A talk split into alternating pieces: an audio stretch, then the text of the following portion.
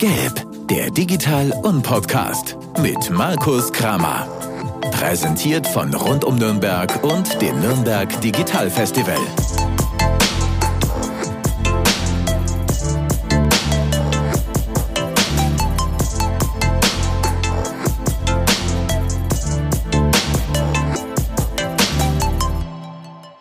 Ich sage Servus und herzlich willkommen zu einer weiteren Ausgabe des Gelb Eurem Podcast des Nürnberg Digital Festivals. Ich habe ja im Podcast hier immer spannende Gäste, so auch heute. Lilly Ludwig ist heute mein Gast. Hi Lilly. Hallo. Grüß dich. Ähm, Bevor wir uns heute über ganz, ganz viel Spannendes unterhalten, unter anderem so Themen wie Digitalisierung im Buchhandel, Digitalisierung in Zeiten oder das Lesen in Zeiten der Digitalisierung, ähm, magst du dich vielleicht ganz kurz unseren Hörern vorstellen? Du bist in der Buchhandlung Jakob äh, beschäftigt genau. und auf der Website steht unter deinem Namen Belletristik und Geisteswissenschaften. Vielleicht sagst du uns mal ganz kurz, was deine Aufgaben sind in der Buchhandlung und was du da so tust. Ja, also erstmal vielen Dank für die Einladung. Ich freue mich sehr, hier zu sein. Sehr gerne. Ähm, genau, ich bin Buchhändlerin in der Buchhandlung Jakob ähm, und ich kam dazu eigentlich äh, ganz klassisch, aber für mich war es doch überraschend. Ähm, ich habe Literatur studiert und ähm, habe während äh, der Phase meiner Masterarbeit dort gejobbt im Weihnachtsgeschäft und habe ein bisschen ausgeholfen. Und dann habe ich gemerkt, boah, da ist echt total viel Drive dahinter. Für mich ist es ganz viel Leidenschaft und ich kann das, was ich im, im Studium gelernt habe, wovon immer alle gesagt haben, was machst du damit danach, wirklich was anwenden. Okay, okay. und ja, dann hatte ich das Glück, dass ich da bleiben durfte. Und ähm, ich bin jetzt seit vier Jahren ähm, die stellvertretende Geschäftsführung in der Buchhandlung Jakob. Und ähm, es macht mir immer noch sehr, sehr großen Spaß. Sehr schön, das ist doch cool. Ja, das Wichtigste ist, dass einem der Job auch langfristig Spaß macht und ja. man auch immer wieder neue Seiten darin findet, die einen tatsächlich auch anspornen wie kommt's, äh, dass jemand, der in der Buchhandlung arbeitet, klassischer Einzelhandel, vielleicht auch in dem in dem Bereich des Einzelhandels, äh, der ja äh, dann doch äh, durchaus von der Digitalisierung extrem betroffen ist, in einem Digitalisierungspodcast landet? ja, ich hatte das Glück, eingeladen zu werden und ich glaube, okay. ähm, dass ich finde es sehr, sehr schade, dass oft ähm, diese Branchen oder diese Zweige so als separat wahrgenommen werden. Ne? Also ähm, indem du mich schon fragst, so wie kann es sein, dass du hier bist, mhm. ähm, signalisiert ja schon, okay, das eine ist irgendwie total altbacken und so Buch und Lesen und altes Jahrhundert und Digitalisierung ist das komplette Gegenteil. Ne? Das ist äh, was Modernes und Neues. Und ähm, ich fände es unglaublich schön, wenn das vielleicht in Zukunft nicht mehr so ist. Wenn ähm, sich beides wunderbar miteinander verbinden lässt und ähm, Digitalisierung im Buchhandel ähm, ankommen darf. Und ich glaube, ähm, dass es auch viel näher schon zusammenliegt, als man vielleicht vermuten lässt. Vielleicht finden wir das jetzt in den nächsten Minuten raus. ich glaube, genau das ist das Ziel, das herauszufinden, ja. ja. Weil das Image ist tatsächlich, oder der Blick von außen mhm. ist äh, tatsächlich, dass es ein relativ, also ich will nicht sagen angestaubt, hast du gerade gesagt, aber ja. ein relativ un undigitales Business ist, mhm. ein undigitales Umfeld und ein, ein Bereich innerhalb des klassischen Einzelhandels, der nochmal besonders gefühlt nach außen heraussticht als undigital. Aber glaube, das ist gar nicht mehr so. Und äh, ich glaube, da kriegen wir heute ein paar spannende Insights. Ich freue mich drauf, ja? Ja, ja und nein. Also okay. ich, ähm, genau, ich glaube, ähm, die Buchbranche hat noch viel zu tun, ähm, mhm. aber äh, ich freue mich, dass, ähm, glaube ich, diese Medien vor allem auch zusammenkommen dürfen. Also dass ähm, Buch und äh, Digitalisierung einfach nicht mehr gegenüberstehen müssen. Okay, okay. Wo steigt man ein? Wo und wie steigen wir ein? Ist eine sehr gute Frage. Mhm. Ähm, woher kommt es, dass das, dass das Bild so angestaubt nach außen ist? Was glaubst du?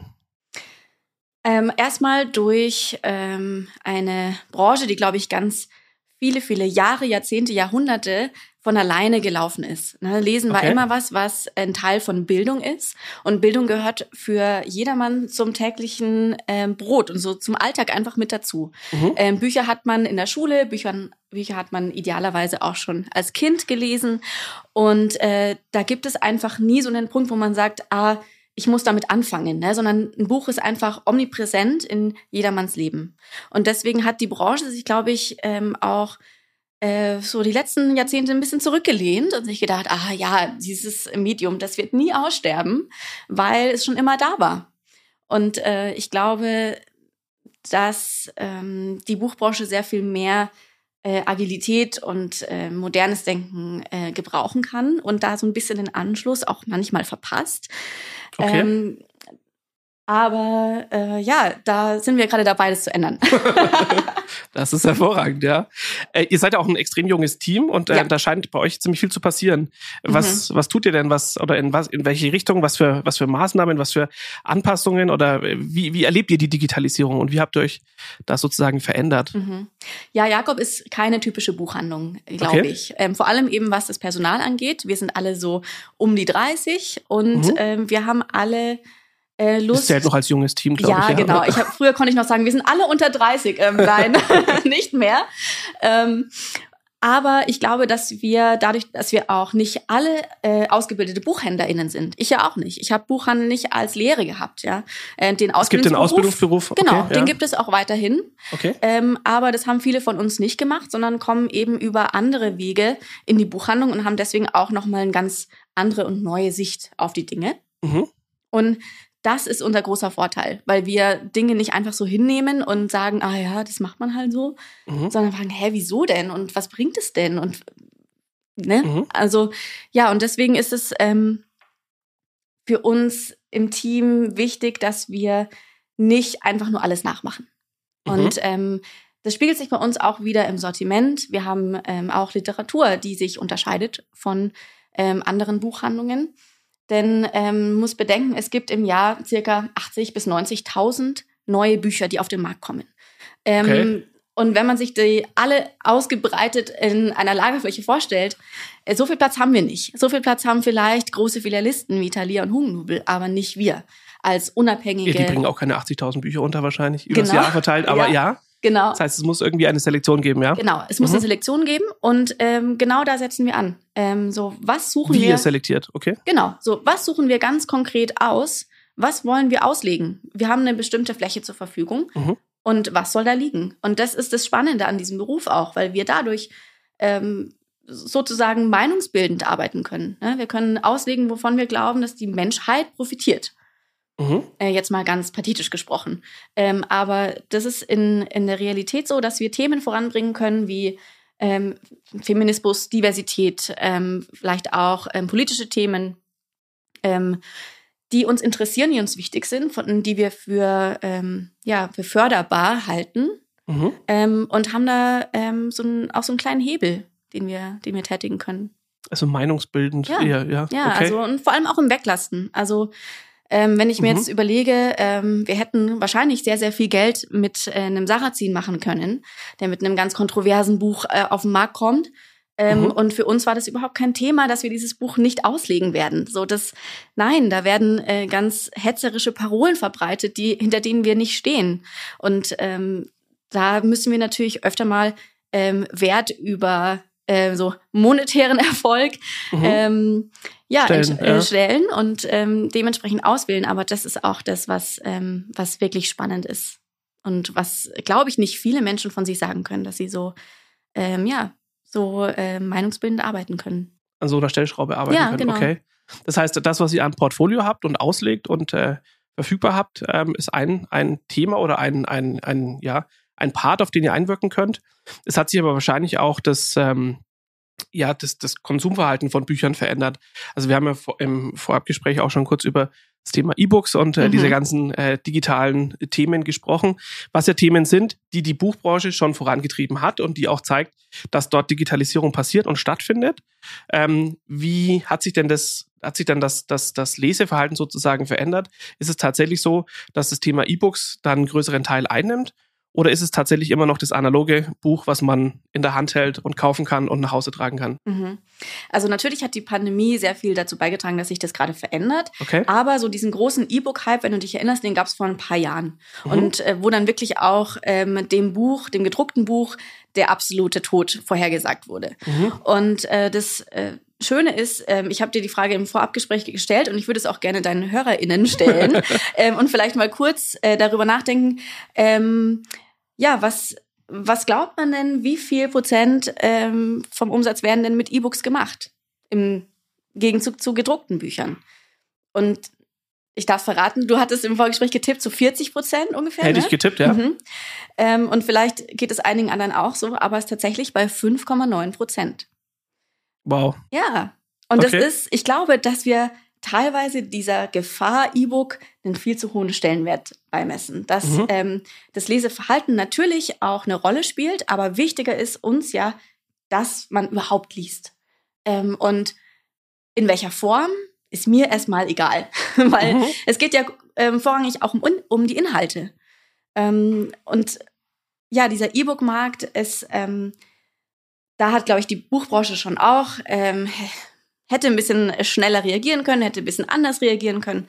Aber, aber immerhin hat man überhaupt reagiert ja, und hat was sowas auf die Beine gestellt, was ja Fall. schon, äh, muss man auch sagen, in ganz vielen anderen Branchen ist ja gar nichts passiert. Ja. Man hat einfach zugeschaut. Ja. Aber hier ist was passiert. Mhm. Ähm, aber man hat, du sagst, man hat die Gefahr als, oder das als zu stark als Gefahr gesehen. Ja. Und es ist gar nicht so gekommen, wie man es befürchtet hat. Genau. Ich okay. glaube auch, also ich habe keinen E-Book-Reader und ich weiß, viele meiner FreundInnen haben auch keinen, weil dieses Gefühl, ein Buch in der Hand zu haben, immer noch stärker ist. Und es ist bestimmt ein nostalgisches, so ein ganz emotionales und Gefühl, ähm, das so ein bisschen romantisiert wird ja auch. Definitiv, ähm, ja. So der Geruch des Buches ne, und die mhm. Seiten, die man umblättert, das Rascheln der Seiten und so weiter. Ähm, aber ich glaube, das darf man auch nicht vergessen, diesen Aspekt, ähm, der ähm, vielleicht auch in der Digitalisierung, ähm, wenn man sich gerade mit digitalen Produkten auseinandersetzt, ähm, oftmals einen eher niedrigeren Stellenwert hat. Und das ist beim Buch wirklich nicht ähm, ja, zu vernachlässigen. Ich glaube nicht, dass das Buch irgendwann ja, komplett ersetzt wird von E-Books. Also wir haben äh, vorab ja in den, äh, der eine oder andere hat es bestimmt gesehen, auf Insta äh, ein paar Umfragen gestellt und eine Frage davon war eben, mhm. wie liest du also oder wie lies, lesen unsere, ja. unsere die Community-Members. Und ähm, es gab E-Book und Buch, klassisches mhm. Buch zur Auswahl. Und ähm, es haben nur 13 Prozent angegeben, dass sie tatsächlich einen E-Book-Reader besitzen. Wow, und, und das lesen, in deiner und in deiner in Bubble. Ein, das in einer, in einer hochgradig digitalisierten Bubble würde ja. ich unterstellen an der Stelle. Ja. Ähm, von daher, das ist schon Spannend. ein deutliches Zeichen, ja. ja. Und vor allem die, ähm, das Alter der E-Book-Käufer ähm, die, die Altersgruppe der, äh, der Käufer ist 50 bis 59 Jahre am stärksten. Was? Ähm, okay. Ja, also nicht junge Leute lesen Das hätte ich auch nicht erwartet. E sondern okay. ältere Menschen. Und ähm, also wenn ich jetzt so von meiner Mutter sprechen kann, die liest ganz dicke äh, historische Schinken, die wiegen erstmal ein Kilo. Mhm. Äh, das ist schon blöd, wenn man es abends im Bett liegen lesen will. Und dann ähm, kann man beim E-Book natürlich die Schrift größer stellen. Ist für ältere Menschen auch großartig. Also ich glaube, dass eher solche Faktoren, so des Handlings, ähm, dann eine Rolle spielen. Ähm, aber ja, es ist, äh, glaube ich, bei jungen Menschen könnte ich mir vorstellen, oh, ich habe den ganzen Tag irgendein Gerät in der Hand. Jetzt ist es auch mal schön, was anderes zu tun, ja. Also wir haben vielleicht ein, ein bisschen komischer Vergleich. Wir hatten jetzt ja zwei Jahre lang digitales Festival und wir haben letztes Jahr ja festgestellt, oder ist zumindest das Feedback, was, was Teile von uns bekommen haben, dass man so ein bisschen überdrüssig der ganzen Digitalisierung ist und einfach. Oh, noch ein Zoom-Meeting. Genau, und noch, noch mal irgendwo dann noch mal zwei Stunden am Rechner sitzen, sondern ja. dass es gerade das vielleicht noch mal, ja, fördert, dass man sozusagen den Kontrast braucht. Ja. Und, in einer äh, großen Studie, die 2018 gemacht wurde, ähm, über so Leseverhalten. Da mhm. kam auch raus, dass das Lesen ähm, bei vielen Menschen als ähm, Wellness-Aktivität zählt.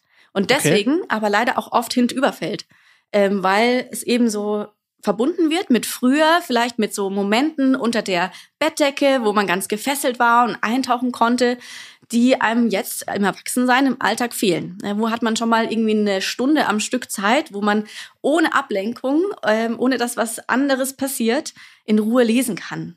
Seltenst. Und deswegen mhm. wird Lesen so eingestuft als ein Luxus. Ähm, okay. Das finde ich super spannend, ähm, weil man, also wir, glaube ich, auch viel damit arbeiten können. Und unser Ziel, gerade auch von der Buchhandlung Jakob, ist es natürlich, die, diese Zahl an Menschen, die lesen, die übrigens so gerade mal so bei 43 Prozent liegt, ähm, von Menschen, die sich mindestens einmal im Jahr ein Buch kaufen. So, das, das ist, ist das so ist mir viel, zu wenig.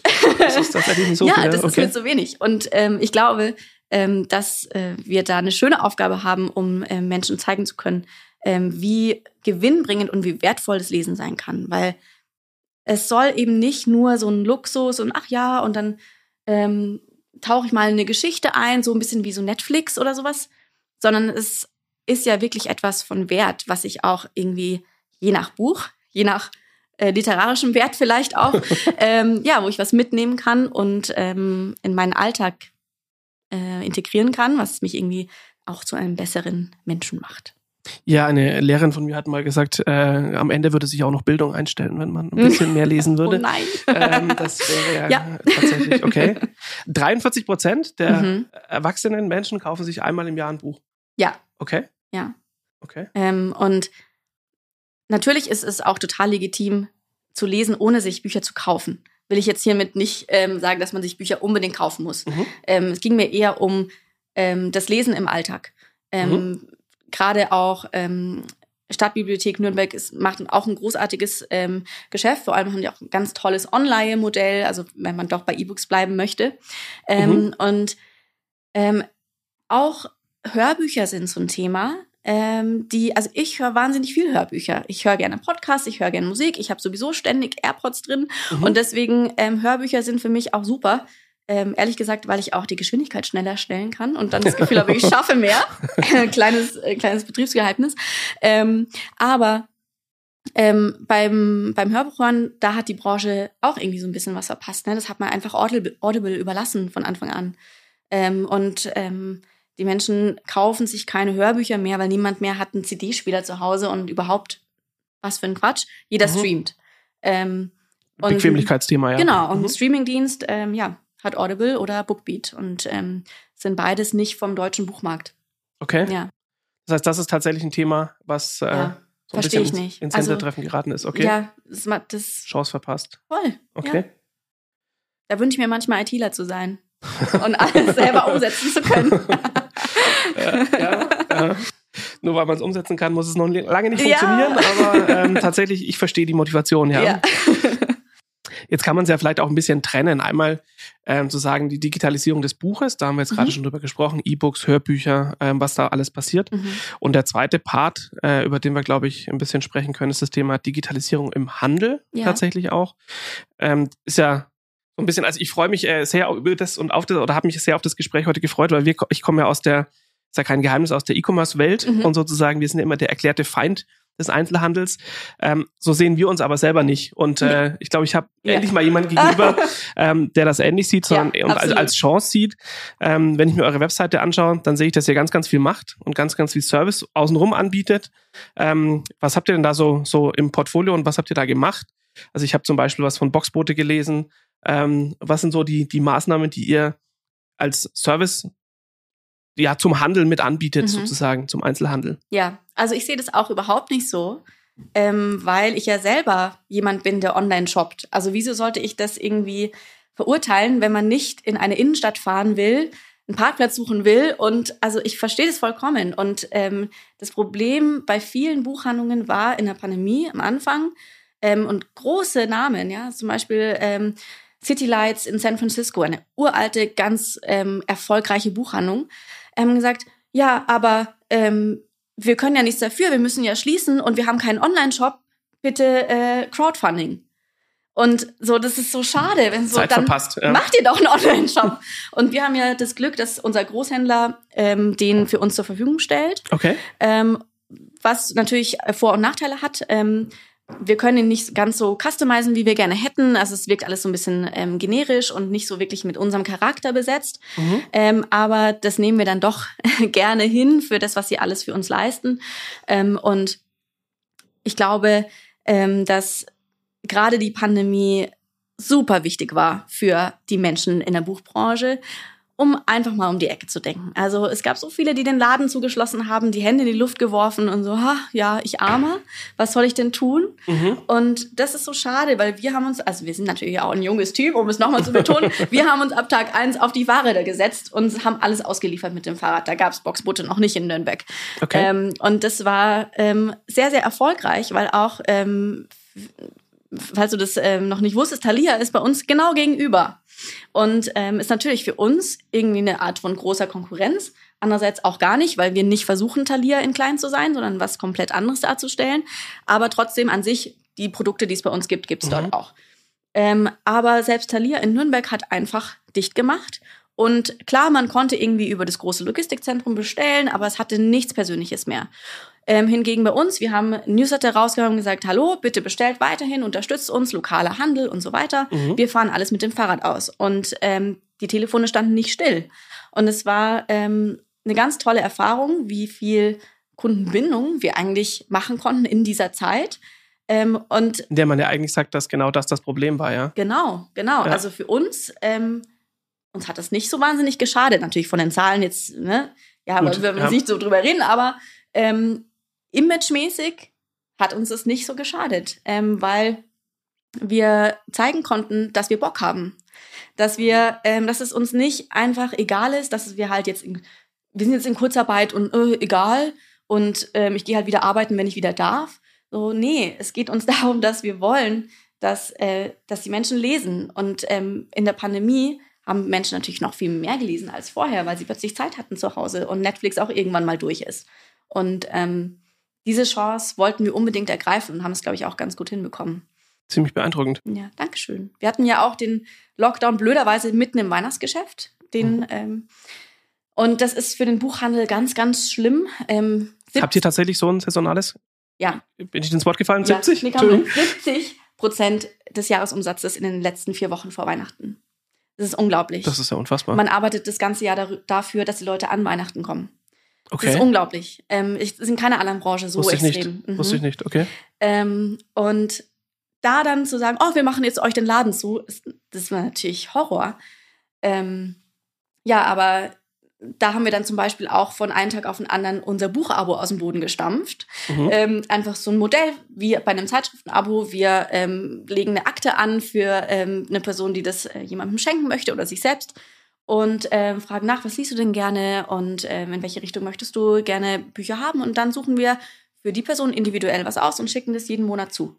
Muss ich um nichts mehr kümmern. Also Beratung digitalisiert ja. quasi. Ja, im Endeffekt ist Tages, es das. Ja. Wir haben ähm, natürlich auch Beratung auf Instagram gemacht äh, mhm. mit Livestreams und mit äh, Buchsprechstunde, wie wir es genannt haben. Okay. Und, ähm, solchen Dingen.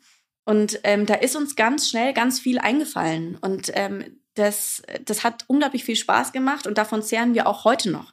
Und ich glaube, es braucht halt einfach manchmal so ein Trigger, ja, irgendwas, was passiert, um mal überhaupt es notwendig zu machen, dass man anfängt, darüber nachzudenken, wie könnt, was kann ich denn noch machen oder wie könnte ich es denn anders machen.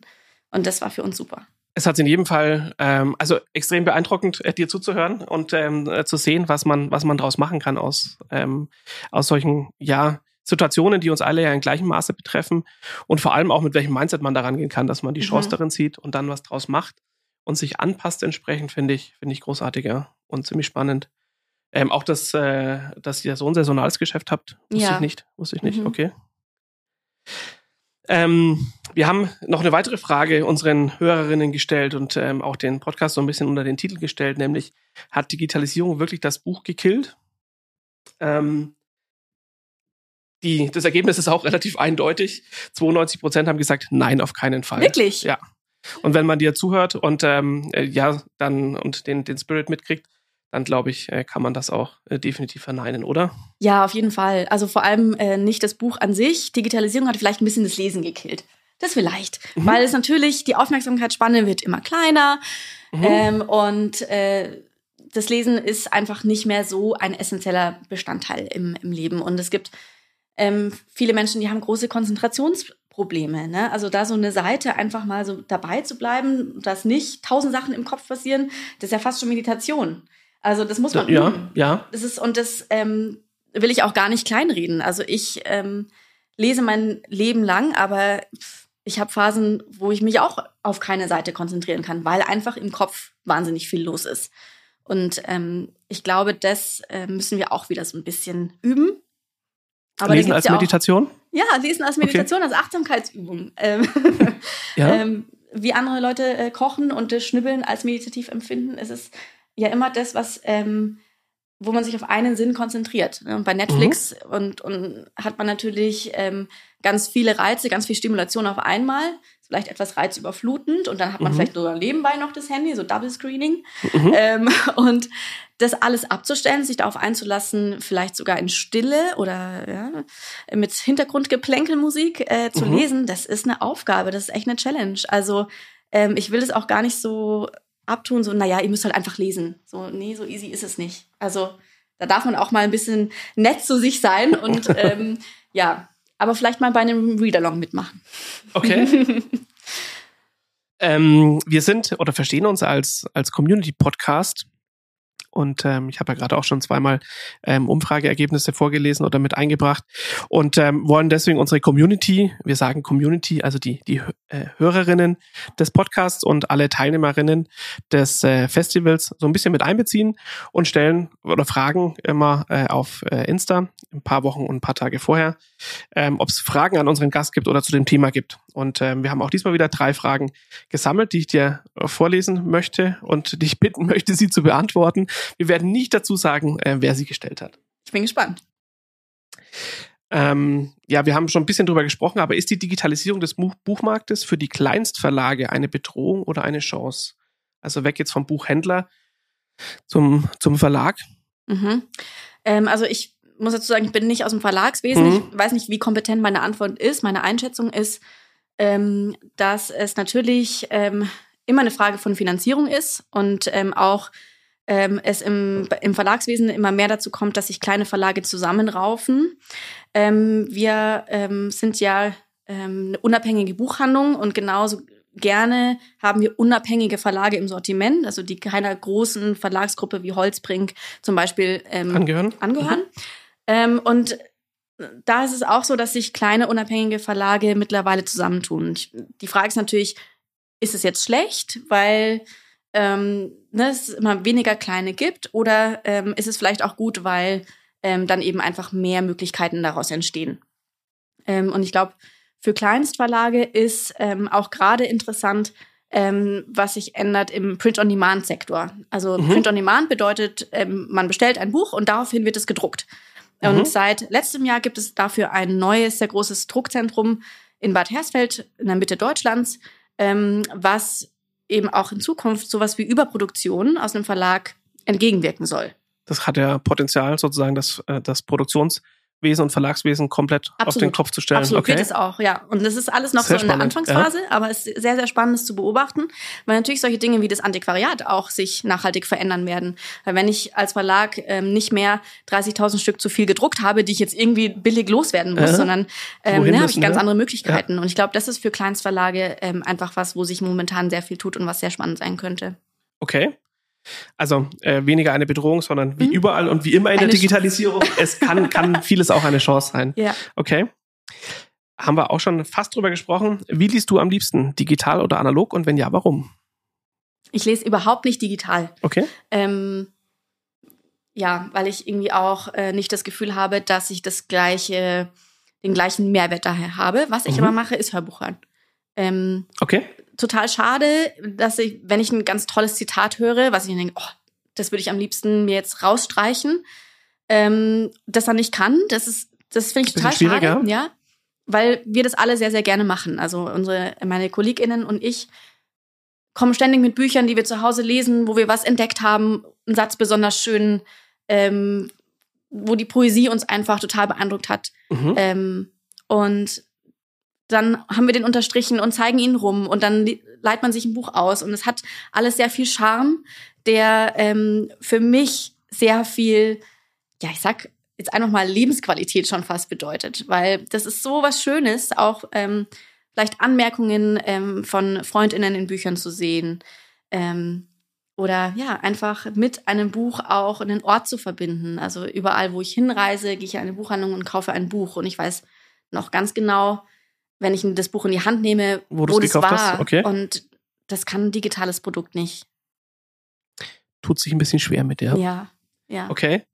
Also äh, definitiv rein analog, weil emotionaler ja. und weil das ja. sozusagen, okay, verstehe. Werden Bücher, Bücher irgendwann nur noch digital existieren? Wir hatten gerade schon über das Thema Antiquariat so ein bisschen angeschnitten. Ähm, und ich glaube, ich kann vielleicht noch ergänzen, ich meine, es gibt ja auch viele, viele Projekte, die sich mit der Digitalisierung von Büchern beschäftigen. Mhm. Also Google hat, tut das ja auch ja. im großen Stil. Ähm, ist es deiner Meinung nach das Ziel, oder ich interpretiere die Frage jetzt mal äh, dahin, wird es die, die analogen Bücher weitergeben oder gibt es irgendwann eine Zeit, wo es nur noch digital sein wird? Ähm, würde mich selber interessieren. Ich schätze es so ein, ähm, dass die Schere weiter auseinandergehen wird. Also ähm, es gibt Verlage, die ähm, besonders hochwertige Materialien benutzen und ganz tolle, ähm, ähm, ganz tolles Papier und Drucke und sich da wirklich total reinfuchsen in Buchbinderei und ganz hochwertige Produkte erschaffen. Mhm. Und ich habe schon ganz oft gehört, die teuersten Bücher im Verlag sind die, die am besten gehen. Und mhm. das finde ich sehr, sehr spannend, weil, glaube ich, ähm, weil eben alles digital ist, ähm, diese Liebe oder die Wertschätzung für etwas hochwertig gestaltetes ähm, dann doch wieder und mehr handwerklich wächst. schön gestaltet. Genau, ja. handwerklich schön gestaltet. Am Ende des Tages, ähm, ja. wieder, ähm, wieder steigt. Also ich kenne eine ganz großartige Buchbinderin, die auch in der Stadtbücherei in Nürnberg arbeitet und äh, restauriert und, und alles Mögliche macht. Und es ist ähm, faszinierend. Ich glaube, ähm, auch da, dass, dass es wieder weiter auseinandergeht, dass man ein schönes Buch für die Haptik mehr schätzt. Vielleicht sind eher so billig produzierte Sachen, die ich, denen gebe ich nicht mehr so viel Zeit. Okay, genau. verstehe, also ja. würde ich jetzt mal ja. einschätzen, weil ähm, ja, dann ist auch, dann kann man auch das gleich digital nehmen und noch die Vorteile von dem digitalen Produkt mitnehmen. Ähm, aber bei einem hochwertig gestalteten, schönen, gut riechenden Buch. ja. ja. ja. Okay, valide Antwort, danke. Letzter Teil unseres, unseres Podcasts ist das Thema Fails oder Fehlerkultur.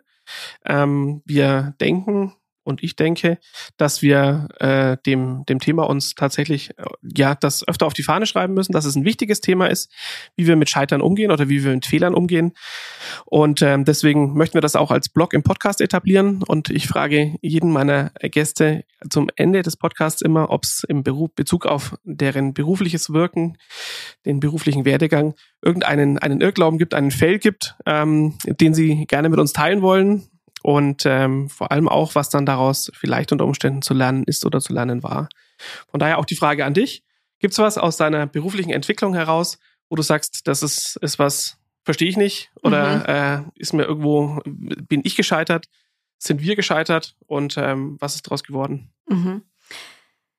Ja, also ich glaube, ich kann da keine spektakuläre Antwort bieten, weil ich ja auch noch nicht, ähm, ich bin ja Angestellte. Mhm. Also ich bin noch vielleicht. Niemand, der äh, selber gegründet hat und da vielleicht gegen die Wand gefahren ist oder so. Ähm, aber ähm, womit ich selbst zu kämpfen hatte, war ähm, so diese, dieses, diese Vorstellung von, was für eine Art von Arbeit ist etwas wert oder ist ähm, irgendwie toller als die andere. Mhm. Ähm, nach meinem äh, Studium haben natürlich alle mich immer gefragt, oh, okay, Master in Literaturwissenschaft, interessant, was macht man denn damit? Ähm, und äh, dann bin ich ja so eher zufällig in, in, in die Buchhandlung gekommen. Und als ich übernommen wurde, hatte ich natürlich so den Arbeitstitel äh, Buchhändlerin. Mhm. Und so quasi Verkäuferin im Einzelhandel. Schön, ja. Ja, ja, So, so Verkäuferin im Einzelhandel. Und Aha. ich muss sagen, ich habe damit echt ein bisschen gestruggelt am Anfang, weil von außen ganz viel kam so, hä, du bist jetzt Verkäuferin, du hast doch einen Masterabschluss, sollst du nicht bei irgendeiner hippen Agentur Werbetexte schreiben oder ähm, ja, und mich davon abzukapseln und für mich zu erkennen, was für eine wertvolle Aufgabe ich in diesem, mhm. in diesem Beruf für mich sehe, ähm, das hat ein bisschen gedauert tatsächlich. Ähm, mhm. Kam natürlich auch viel so Außenwirkung, ne? Ähm, aber ähm, hat auch immer was mit Stolz zu tun oder so mit, okay, ähm, ich werde jetzt irgendwie dafür verurteilt oder ich muss mich dafür rechtfertigen, dass ich ähm, im Einzelhandel arbeite zu blöden Arbeitsbedingungen, ja, so Öffnungszeiten, die nervig sind, äh, wo ich nicht mal remote irgendwo ähm, arbeiten kann mhm. ähm, und zu einem Gehalt, der jetzt auch nicht unbedingt vielleicht einem Masterabschluss ähm, entspricht. Mhm. Ähm, und das, äh, ich glaube, das ist so, das ähm, würde ich nicht als Fail bezeichnen, aber auch was, wo man vielleicht auch in der Branche noch mal so ein bisschen umdenken kann. Ja, weil der Beruf Buchhändlerin, ähm, der ist schön und gut, aber das, die Menschen da sind so vielfältig. Also vielleicht kann man es ja auch eingehen, ein bisschen verallgemeinern, dass man auf den Titel eigentlich gar nichts geben kann, sondern immer darauf gucken sollte, dass das, was man tut, man ähm, ja gerne tut, dass man das auch längerfristig gerne tut, dass es einem Spaß macht und Erfüllung bringt am Ende des Tages. Ja, in jeder Branche, ne? In jedem meine, Job, in jedem, ja. überall, ne? Und die positive Seite meiner, meiner äh, Plus-Minus-Liste war so lang, dass ich dachte, es kann doch nicht sein, dass ich mich davon abschrecken lasse, dass auf der anderen Seite, der Minusseite, irgendwie steht sowas wie Geld und Status. Mhm. So, kann jetzt nicht dein Ernst okay, sein. So. Ja. Und ähm, Gott sei Dank habe ich wow. nicht danach ja. gehandelt. Aber ähm, ja, das ist, äh, manchmal wird man natürlich im Einzelhandel schon auch so behandelt. Also, das ist, äh, kann ich mir vorstellen, ja. Manchmal nicht so schön. Ja. Das ist aber wahrscheinlich Ich muss auch, mich ganz oft beweisen, so. Ähm, dass okay. ich Ahnung habe von, von Büchern, von Literatur, okay. so dass Weil ich deswegen auch, geht man ja in die Buchhandlung. Ja, ja genau, ja, dass ich auch beraten kann und dass okay. ich auch ähm, äh, russische ähm, ältere ähm, äh, AutorInnen, äh, Autoren, sind wir mal ehrlich, mhm. ähm, kenne und schon mal ähm, ja von ähm, keine Ahnung von Thomas Mann gehört habe. So, das ist, da muss man sich manchmal sehr beweisen, was sehr schade ist. Ich denke so, Leute. Wobei da seid ihr, glaube ich, im Einzelhandel noch in dem Bereich unterwegs, in dem das äh, noch nicht so schlimm ist. Da gibt es, glaube ich, andere, andere mhm. Themen und Bereiche, wo das äh, der Dienst am Kunden etwas schwerer fällt. ja, wir sind, sind schon durch, unfassbar schnell gegangen. Es war ein, äh, wie ich finde, extrem spannender, äh, extrem spannende halbe Stunde und war besonders toll zu sehen, was ihr für einen Spirit habt, was du für einen Spirit hast und wie ihr für das Thema brennt. Also finde ich äh, sehr beeindruckend und vielen Dank für deine Zeit und dass du hier warst.